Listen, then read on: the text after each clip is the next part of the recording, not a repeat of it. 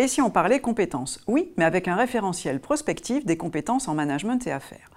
La loi sur la liberté de choisir son avenir professionnel du 5 septembre 2018 de Muriel Pénicaud consacre, s'il en était besoin, l'orientation compétences bien connue par les chercheurs en gestion des ressources humaines depuis les années 90 et pourtant encore insuffisamment mise en pratique par l'ensemble des acteurs de l'emploi et de la formation en général.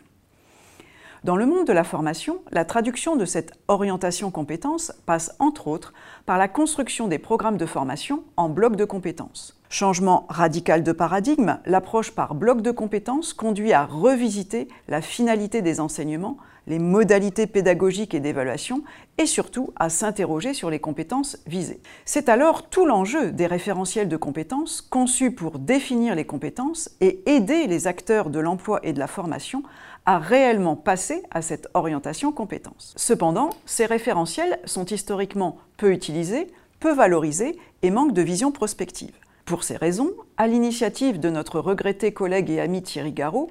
nous vous proposons un référentiel prospectif des compétences en management et affaires. Résultat d'un processus de recherche qui a été mis en œuvre depuis plus de deux ans au sein d'un collectif FNEJ au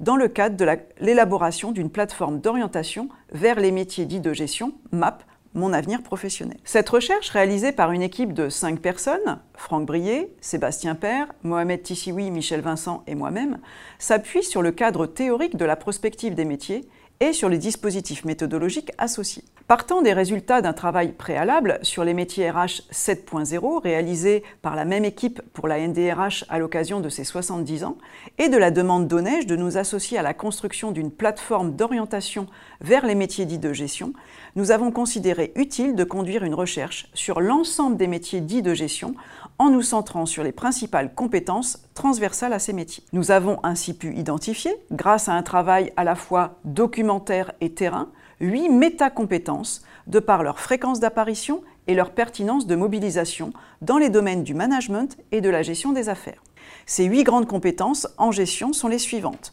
Veiller, anticiper, piloter, gérer, contrôler, mesurer, animer, fédérer, développer, innover, appliquer, respecter, accompagner, conseiller et communiquer, marketer. Chacune de ces compétences est présentée dans le référentiel prospectif au travers d'une double définition, aujourd'hui, demain, afin d'avoir une vision prospective de l'évolution de cette dernière.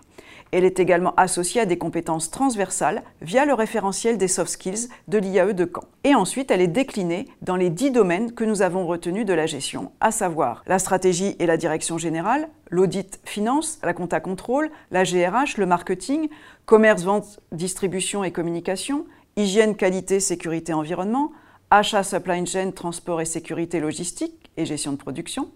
système d'information et juridique. En effet, ce travail de recherche nous a également conduit à nous interroger sur les grands domaines des sciences de gestion et au-delà de la référence historique au concours d'agrégation de l'enseignement supérieur, nous avons choisi de retenir ces dix domaines partagés par les chercheurs et les praticiens des métiers dits de management et de gestion des affaires. Il va sans dire qu'à ce niveau, le référentiel FNEJ au neige va permettre de faciliter le choix des verbes d'action pour structurer les blocs de compétences. Il trouvera ensuite une utilité certaine pour l'ensemble des responsables de programmes de formation qui auront à décliner ces blocs de compétences dans chacune de leurs spécialités ou domaines, et pour la rédaction également des unités d'enseignement qui, elles aussi, pourront être rédigées en s'appuyant sur ce référentiel dynamique. Nous espérons donc que cet outil innovant et robuste de par sa méthodologie sera utile à l'ensemble de la communauté et des acteurs de l'emploi et de la formation intéressés par les compétences en management et affaires.